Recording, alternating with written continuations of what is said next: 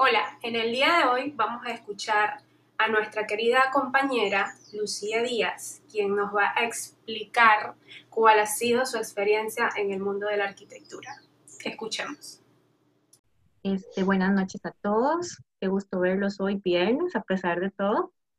Eh, para los que no saben, bueno, mi nombre es Lucía Díaz Guillén, yo estoy acá en Costa Rica. Eh, yo este, los idiomas que manejo son el español, el inglés y el francés. He tenido la oportunidad de tener clientes aquí en Costa Rica en, esos idiomas. Eh, me ha servido mucho. Eh, de mis estudios que he realizado también acá en Costa Rica, estudié la licenciatura en arquitectura y la maestría en liderazgo y gerencia ambiental la hice, la terminé hace cinco años, la maestría, que tiene eh, titulación de la UNAM de México, la estudié por, por internet en una universidad acá que se especializa en, en tener conexiones con grandes universidades y, y, pues mientras estudiaba la maestría nunca dejé de trabajar eh, por dicha, entonces tuve esa súper buena oportunidad. Y esto es un poco a grandes rasgos de a lo que yo me dedico, de mi experiencia profesional.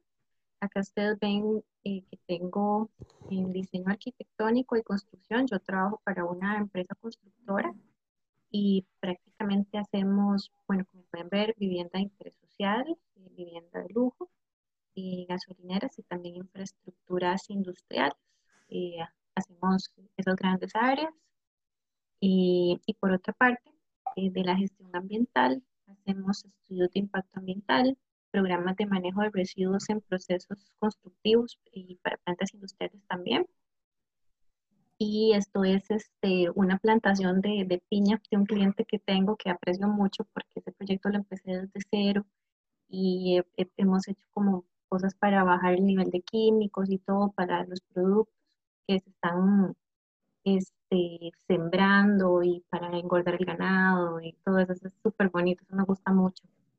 Y del otro lado, de la parte de arquitectura y construcción, pues también me ha sido mucho, muy positivo la parte ambiental también, porque aquí en Costa Rica hay muchas políticas sobre eso.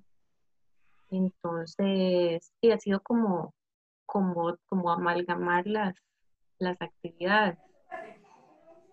Y bueno, sobre gremio y asociaciones eh, acá en Costa Rica para uno ejercer como arquitecto, uno debe afiliarse al Colegio de Ingenieros y Arquitectos.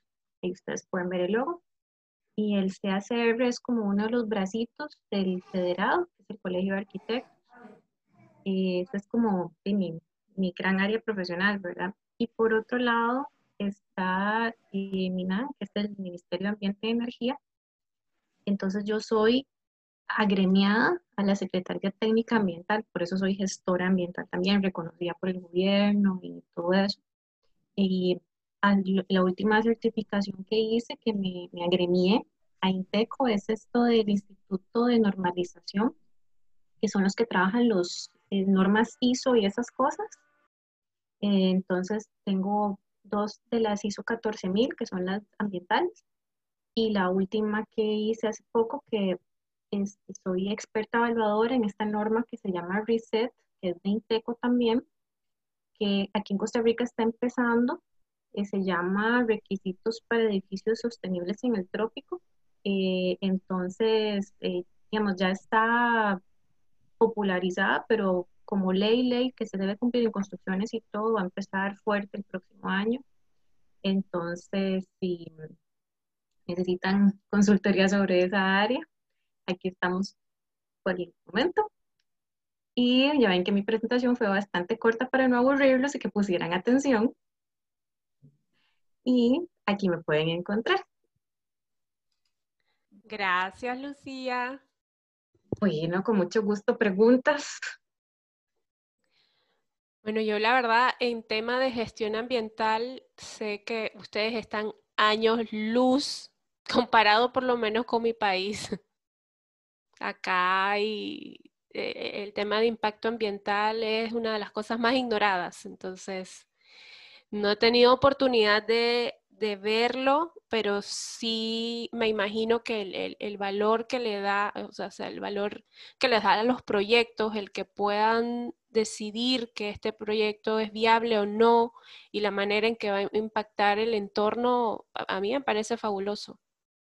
Gracias. no, y, acá hay proyectos que no, no van. O sea, definitivamente, si es demasiado el impacto y no, no hay, no hay este, buenas eh, proposiciones para manejar este, tanto la construcción como el, el, funcionamiento o la disposición de los desechos, no va. O sea, no va y no va y estamos hablando que puede ir la cárcel, ¿verdad? No, wow. Y bueno, eso por el lado ambiental. Y por otro lado, hablando un poco también de las asociaciones, este, bueno, yo nunca he dejado como de estar como a, nivel de, de, gremios y asociaciones desde, desde LELEA, ¿verdad? Entonces, después de que ya me gradué como arquitecta, me incorporó al colegio de arquitectos de acá.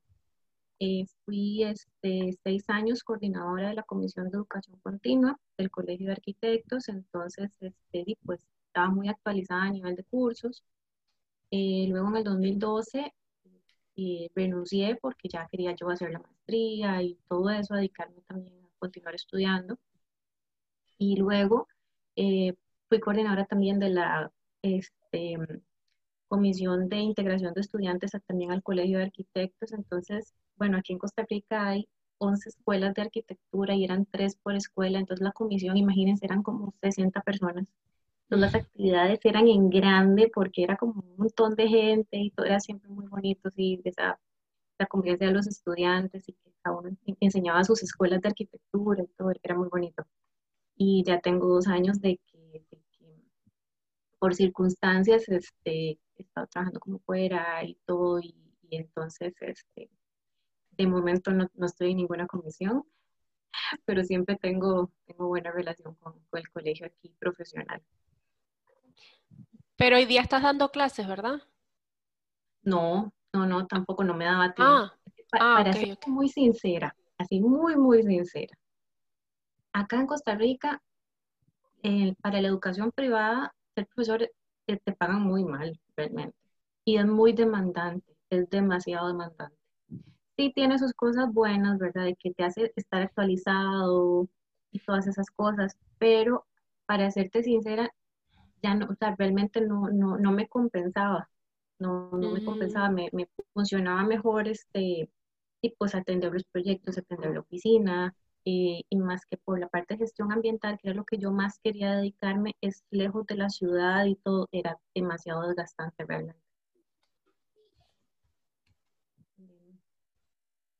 Los veo muy calladitos, dije algo malo.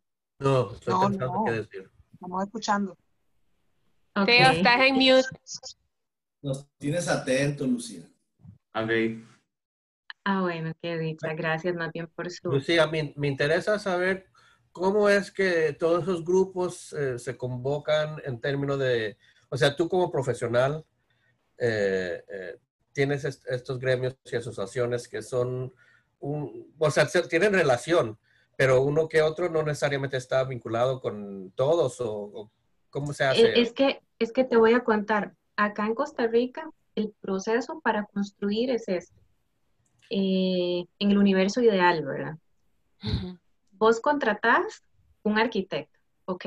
Entonces, resulta que, hagamos de cuenta que vas a hacer una construcción eh, de que tiene eh, diferentes metros cuadrados de área y todo, entonces ya después de cierta área, necesitas a alguien que te diga, no, es que para mover 600 metros cúbicos de tierra necesitas un permiso especial porque el impacto, porque vas a cortar árboles, porque si hay un pozo, porque esto, porque lo otro, etcétera. Entonces necesitas a un gestor ambiental que te haga eso. ¿Ves? Entonces, va muy son, de la...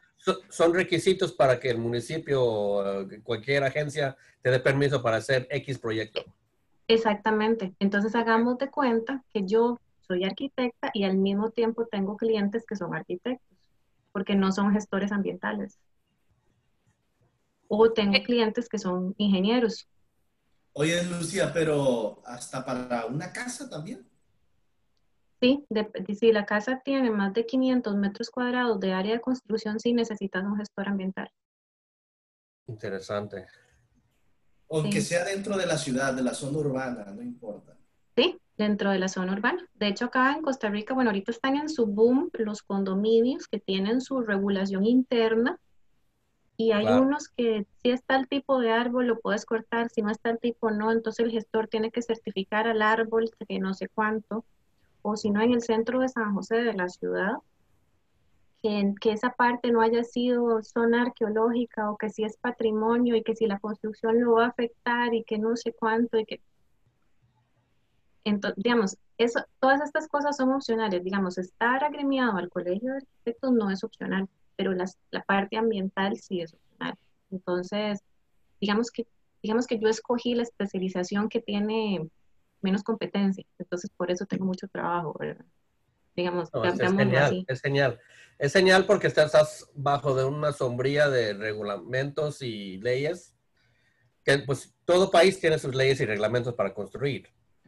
Entonces, eh, es interesante que en tu país alguna persona como, como tú que, que, puede ser ese, tener ese trabajo ambiental, que es una responsabilidad que obviamente todos como educados, arquitectos, eh, sabemos que es importante, que el país tenga, eh, eh, por decirlo vulgarmente, los huevos de, de gestionar eso.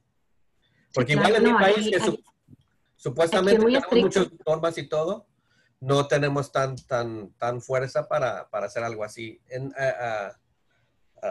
para gestionar para el, medio ambiente. Igual en Panamá. En Panamá los proyectos arrancan con, pidiendo el impacto ambiental. El, impacto, el estudio de impacto ambiental se entrega, lo sale rechazado y lo vuelven a someter, sale rechazado, lo vuelven a someter hasta que en algún momento lo aceptan. Entonces, no se le da como, o no se le ha puesto ese, eh, como digo, como, esa importancia que, realmente amerita. Y digamos, es que también depende del, grado de fiscalización que pueda ejercer también el país, ¿verdad? Porque bueno, acá en Costa Rica, eh, las municipalidades, digamos, el, el, ordenamiento territorial ha tratado de que se cubra como menos área para que el gobierno pueda tener cierto control, ¿verdad? Entonces, entonces así es como se fiscalizan las, las, las, construcciones o los desarrollos y ya cuando es un proyecto también ya muy ambicioso, muy grande, igual también causa mucha cosa porque es un país muy pequeño. Entonces, sí, sí tiene como su, su lado interesante por eso, porque está muy ligado a cosas de producción, como por ejemplo este, la trucha o la tilapia que se cosechan en, cautiverio o este tipo de, plantaciones como son flores, piñas, este, aguacates, naranjas, que tratan de que sean con menos químicos, igual el, ganado también, que es una actividad muy contaminante, y que se trata como de, escoger este tipo de, de, forraje que se les, les va a dar para, para mitigar todas esas cosas. Mm, ¿Y eso es para construcciones nuevas o, aplica para cualquier tipo de proyecto? Por ejemplo, si van a hacer una remodelación, o sea, si van a hacer una remodelación en ah, algún momento... No, si vas a hacer una remodelación, digamos, de una casa, no. No. Eh, si vas a hacer, por darte un ejemplo, eh, edificios, sí, generalmente sí. Eh, cuando son, bueno, por ejemplo, hay que sacar permisos para, para, para perforar pozos, para extraer agua, hay que sacar permisos acá, porque en Costa Rica hay muchas nacientes y mucha cosa, y que la contaminación del subsuelo y de todo, o sea, no, es que aquí es, muy, es, bien complicado el asunto. Muy interesante, gracias Lucía. Y, eso, eh, y eso, eso también, la perforación de los pozos, es con, con, también con las viviendas, por ejemplo, eh, de barrios espontáneos, ¿cómo hacen en ese, en ese momento, en esas cosas? Porque, o sea, supongo que deben de tener algún tipo de, de, barrios espontáneos allá, o sea, sé que, sé que existen y eso en algún momento, pues, no se puede llevar algún control bastante eh, exhaustivo, pues. ¿Cómo, cómo pues hacen con ellos? Mira, genera, bueno, como acá hay muchísimo yacimiento de agua, entonces la mayoría están localizadas. La mayoría de yacimientos están localizados porque aquí, digamos, eh, digamos, está, hay una ley, una normativa que se llama la ley de aguas y hagamos, hagamos de cuenta que, que, tienen localizado como, como el, la línea este, del, del afluente, por así decirte. Entonces, la mayoría se, se, las ramificaciones están como entre 500, 100 metros de distancia. Entonces, ya sabes que si aquí allá tienen un pozo, entonces se viene de no sé dónde, entonces lo, lo tienen la mayoría identificados. Cuando son, digamos, como vos decís, este, de viviendas espontáneas o así, que hay aguas de pozos o zonas muy rurales también. Acá en Costa Rica se llama la figura mm, que se llaman asadas, son asociaciones de, que administran eh, un, yacimiento de agua. Entonces, el, el gobierno... lo dan a la misma comunidad. Sí. Ah, qué interesante. Sí, es que acá en Costa Rica, digamos, el agua dicen que, digamos, es, es, derecho tener el agua. Entonces, hay gente que si no la pueden pagar, igual la, la, el gobierno tiene que ver cómo hacer para que tengan agua potable. Wow. Muchas gracias, Lucía. Muy, muy interesante. No sabía, o sea, hemos hablado tantos años, pero siempre hablamos de nosotros y cómo vas y todo lo demás, pero no sabía todo eso que estabas desarrollando. Te sorprendía. Sí, sí, sí. bueno, voy a dejar de compartir la pantalla para continuar. Ahora le toca a Teo. Teo, tu micrófono. Es que Teo está muy jovencito para estas cosas de la computadora. Ya vi la foto, está bien jovencito. Sí, no, la, ¿Y el Moisés? Oh. De noche. Okay. la luz? Algunos problemitas. Porque no sé por qué razón le toqué algo a esto que no debía. Oh, así son los niños. Sí. creo que ya me a la, a la mía. Eh, ¿Alguien más iba a presentar para mientras voy a ver cómo soluciono esto? Rey, ¿tú querías presentar? Pues tenía un proyecto que, que estoy eh, eh, investigando ahorita. no sé si es, es, completamente de un proyecto pequeño. no sé, este, ¿te puedo presentar? No sé. Sí, sí, sí.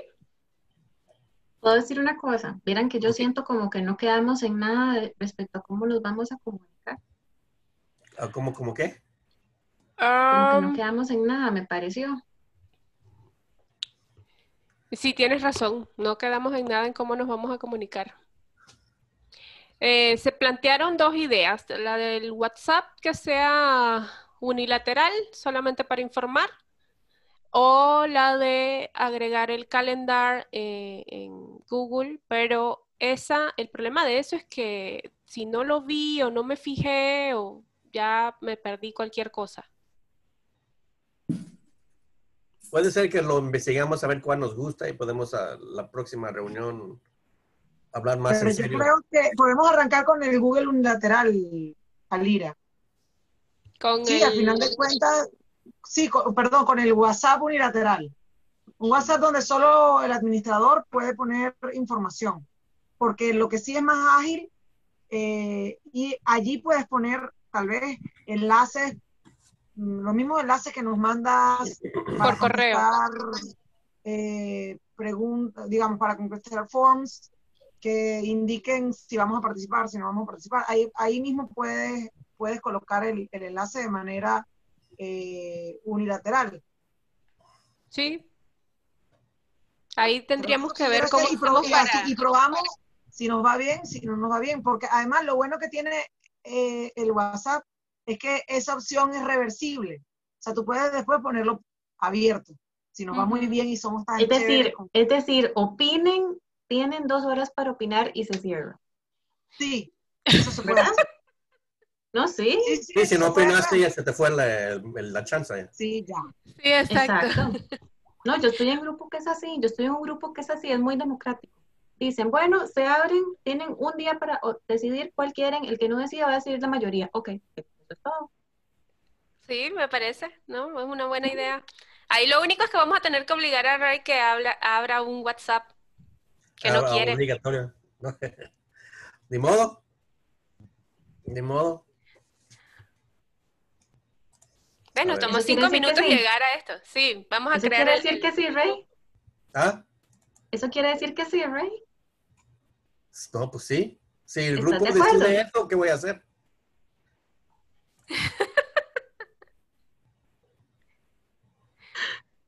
Eh, Esas son las cosas positivas de- del Claro. grupo.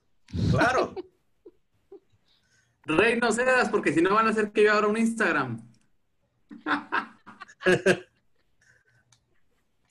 Teo, ya la reunión pasada quedó grabada, dijiste que lo ibas a abrir. Y lo mandaste también por correo, por si no lo recordás, todos lo Es- leímos. Exacto. A ver, ¿y ¿con quién seguimos entonces? ¿Ray? ¿Estás listo, Teo? ¿O todavía no? Teo lo veo peleando con la tecnología.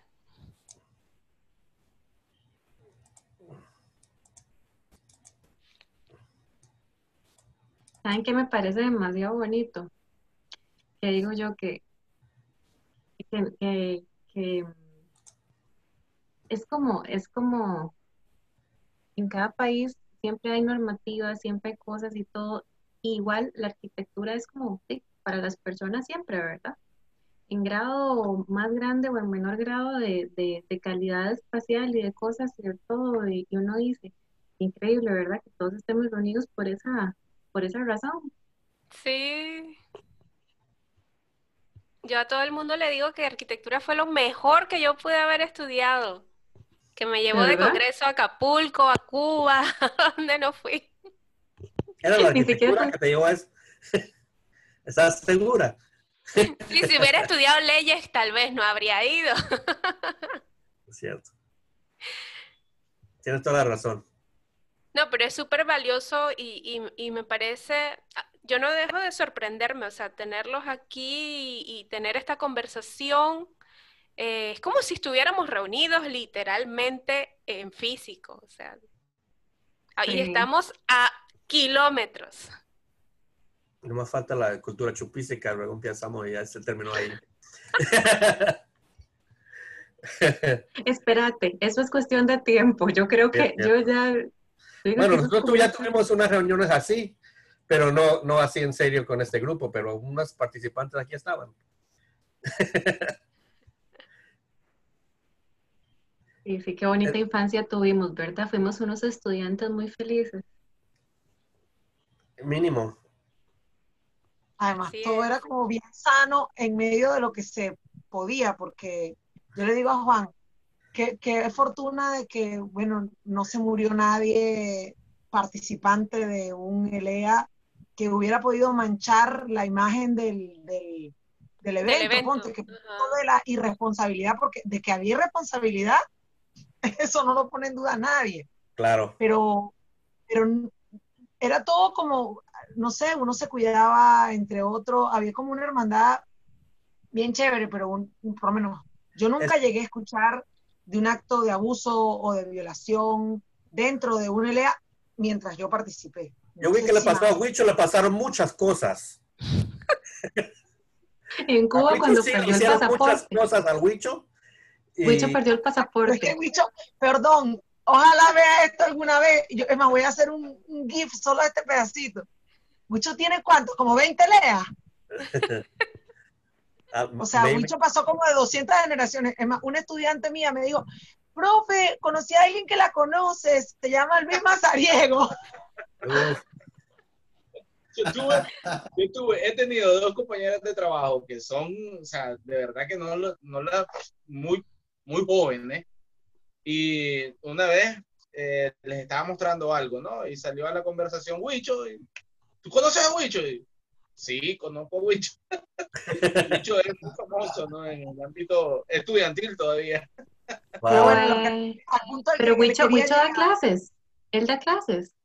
Sí. Además, al punto al que quería llegar es que creo que no sé si fuimos protegidos o bendecidos en un tiempo en Hay que un santo de la lea. compartir de manera bastante sana, sana, aún corriendo el montón de riesgos y de irresponsabilidades que había bajo el hecho de que, bueno, había exceso de alcohol, eh, una juventud y una adrenalina y una energía que parecía que no teníamos cansancio. No había o sea, mañana, no había mañana. sí, o sea, Eh, creo que eso, eso corresponde también a, aparte de la, de la organización que había, pues yo, yo no sé, eh, sie- yo fui coordinador y la verdad es que mm, yo siempre lo que hice fue hasta un, un poco de miedo, pues, y, y meterle responsabilidades a las personas, porque definitivamente no me, no me miraba yo atendiendo un caso así muy grave, pues, estar en un hospital porque una persona estuviera, qué sé yo, un accidente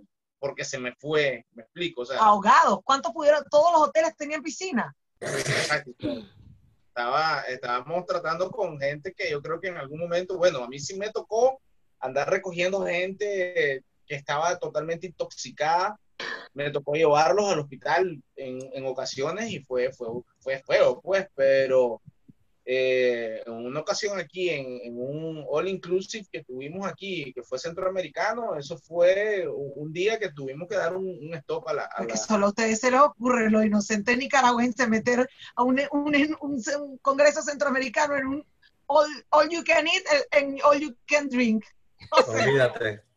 Lo eso es lo lo más hicimos. inocente del mundo. lo hicimos y aún así pues no, no me salió nadie con, con bueno, hubo expulsiones por cosas y malos comportamientos, porque eso en otro, en otro momento las cuento también. Ariel, vivo, ¿cuál- pero- si ves esta grabación, ¿cuánto te perdiste de no ir a un ELEA? Él no fue a un ELEA. ¿Y él de dónde salió? Él es Ariel- amigo de Ariel Juan. Es amigo, fue compañero de, en Hábitat para la Humanidad de Juan Alberto y Hábitat para la Humanidad generaba congresos anuales donde se reunían temáticamente mm, las personas que trabajaban en, en una de las ramas de desarrollo de Hábitat. Y Juan y Ariel y Katrina también atendían el área de gestión del riesgo. Pero En el tema de vivir. Oh, tenemos un poquito en común con, con Lucía, Lucy, Lucy, Lucía. ¿verdad? Lucía. Porque, bueno, yo hice la maestría de ordenamiento territorial y, y además tuve, eh, tengo una especialidad en, en- Vivienda en social. vivienda social y calidad de vida y eso lo, y calidad de vida y ambiente se llama. Entonces, Ay, qué lindo. muchas cosas con, en relación a- a- al medio ambiente. Sin embargo, pues en los dos países tienen muchas leyes, Nicaragua como Venezuela tienen muchas leyes sobre lo que es la parte ambiental, pero nunca, nunca he visto el, eh, que sean tan estrictos como lo son en Costa Rica. Eh, ya no, eso- ustedes, se- no, us- ustedes se van a reír, pero digamos, aquí, por ejemplo, yo estoy en el depósito de materiales comprando lámina de zinc y me llama por teléfono algún colega. Es que voy a hacer, aquí estoy en un condominio, en, aquí como en la loma. Entonces, allá en la loma, quiero saber, vos sabes que necesito permiso yo aquí porque no estoy, no, qui- no, no, no quiero saber, yo, yo solo le dibujo bonito, por eso te estoy llamando. No, en serio, en serio es como así. en- en- y que uno, uno se da cuenta, lo digamos, lo perezosos que son como en leer y ordenarse y todo eso y todo. Entonces, es Sí, lo parte, que pasa es digamos, que- El, pero es la ignorancia del público, ¿no? la, la, la facilidad de las cosas que se les ha brindado en muchas en muchas en muchas gestiones, pues sobre todo en la gestión pública. Eso es eso es sin duda un, un, un gran error. Creo que lo tenemos en toda Latinoamérica. No sé cómo será en Europa, ¿verdad? Yo no, no, no he tratado de eso. He escuchado alguno que otro tema con los españoles, pero nunca he escuchado esa, esa, ese tema que se toque tan a fondo, ¿verdad? Pero sí creo que eso es algo que tiene que ver incluso con, con, con la parte económica, pues, o sea, somos países desgraciadamente tercermundistas y necesitamos avanzar y conocer un poquito más sobre toda esta, esta, esta parte. Y nada, pues facilitamos lo que podemos facilitar y lo que no entendemos, pues más bien le damos un punto de aparte y eso le damos a otro, ¿verdad? Que, que venga mientras yo estoy mandando, pues démosle de donde yo no salga perjudicado, pues.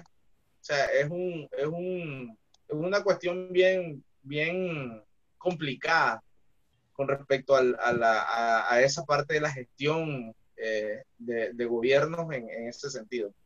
Yo creo que además hay un aspecto como que es bien crucial que, que es ese encuentro entre el proceso de desarrollo en general y la protección medioambiental, que siempre hay como dos vertientes, o sea, para desarrollarme pues necesito transformar el medio ambiente. Ajá, en, en, de una manera, claro. Eh, el permiso, digamos, países grandes han permitido potenciar su desarrollo y ahora las restricciones vienen en países que tienen limitaciones de desarrollo porque son pequeños, eh, porque son agrícolas, porque no tienen un proceso de, sector terciario desarrollado, proceso de industrialización. Pero, creo que es precisamente eso, porque hay más riesgo, ¿verdad? Es más inmediato.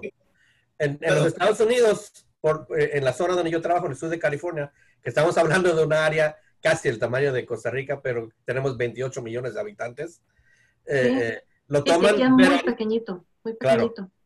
Pero, pero lo, toman a nivel infraestructural. O sea, cuando tú sacas un permiso para una construcción, eh, la protección es más eh, en detalle constructivo. O sea, tienes que cuidar cuánto basura tiras, cuánto terreno remueves, cómo se mantiene la obra en términos de, limpieza, pero de, desechos de material. ¿verdad? Eh, no es lo mismo que medio ambiente, pero es un cuidado uh, al desarrollo, ¿verdad? También, ¿cómo se va a utilizar la electricidad? Perdón. ¿Cómo se utiliza la electricidad? ¿Cómo se utiliza... ¿Cómo se, se, se o sea, los... agua. Agua, electricidad, medio ambiente, todo eso. Ya me llama el Teo. Entonces, no es lo mismo, ¿verdad? Pero, o sea, porque eso, como Lucía lo dijo, era mucho más bonito. Pero... Para cerrar, eh, cerrar nada más eh, algo ahí. Yo creo que en el tema de Costa Rica en particular, ellos han sabido cómo vivir del turismo ambiental, a diferencia de cualquier país de América Latina. Ellos tienen una forma de cómo hacer dinero y la gente entonces ha entendido y se somete a, un régimen más riguroso. Claro. Porque, como decía tu esposo, Marta, ¿cómo se, me fue el nombre? Eh, Mi marido. Juan Alberto. Juan Alberto. las leyes... Lo pueden llamar el, gordito, dijo Ariel. las leyes las tenemos de medio ambiente en todos los países, pero son, nosotros tenemos eh, más, eh, más soborno en ese sentido llegan y te corrompen, o sea, las autoridades con, les dan un dinero y todo, porque detrás de eso no hay lo que pasa en Costa Rica, que en Costa Rica sí generan riqueza por, por el cuidado del medio ambiente, su turismo es muy, muy visitado, ¿saben? y, es, y eso es lo que los deja. Yo, yo eso es lo que creo, que en Costa Rica eso les da ese potencial y qué bueno, la verdad, que lo tienen. Qué bueno. Estoy de acuerdo. Sí, así es. Sí, de hecho voy a decir algo que no tiene nada que ver, pero, pero sí a la vez tiene, tiene cierta relación. Este, como decía Juan, de, sobre el ambiente eh, y, el, impacto, ¿verdad? Este, de ordenamiento territorial y todo. Acá sí hay zonas que, por ejemplo, que son puros así agricultores, por ejemplo, que lo que siembran es papa, lo que siembran es este, flores y cosas así, y ellos, o, los, la siembra de café acá, que es como el, el, mayor producto de, exportación.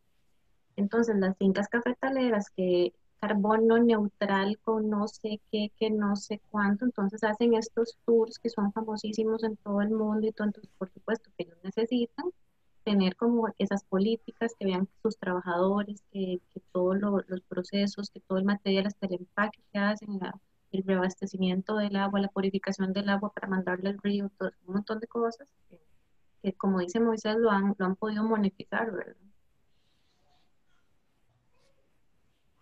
Sí, es cierto. Leo, ¿estamos listos? Ok, listo.